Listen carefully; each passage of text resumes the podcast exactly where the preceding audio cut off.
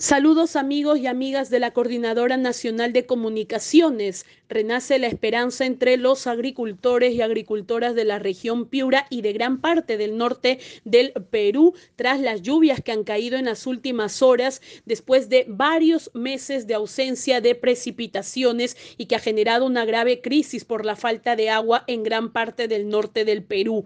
La madrugada de este viernes han caído lluvias tanto en la costa como en la sierra de la región Piura donde están las nacientes de agua que alimentan a gran parte de los valles agrícolas de esta región de Piura.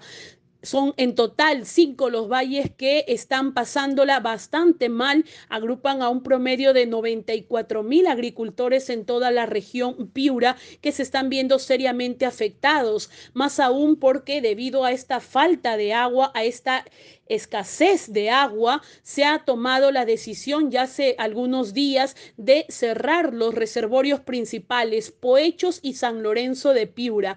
Han sido cerrados para el agro, para que eh, la poca agua que aún almacenan pueda ser guardada para el uso poblacional tal como lo manda la ley de aguas. Son 94 mil agricultores cuyos cultivos de arroz, de mango, de limón, especialmente de banano, entre otros, han sido y están siendo seriamente afectados.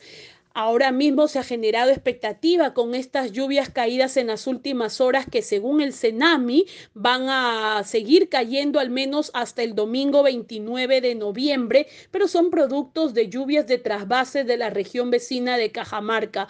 Sin embargo, esto no deja de alentar la expectativa y la esperanza que hay entre las mujeres y hombres de campo de la región Piura y del norte para que empiece este periodo de lluvias y puedan al menos recuperar parte de esta inversión que han realizado en promedio de mil 8 mil hasta 16 mil soles por agricultores dependiendo de la cantidad de hectáreas. Esta es la situación que les reportamos desde la región Piura y desde el norte, informó Cindy Chandubí de Cutibalú para la Coordinadora Nacional de Comunicaciones.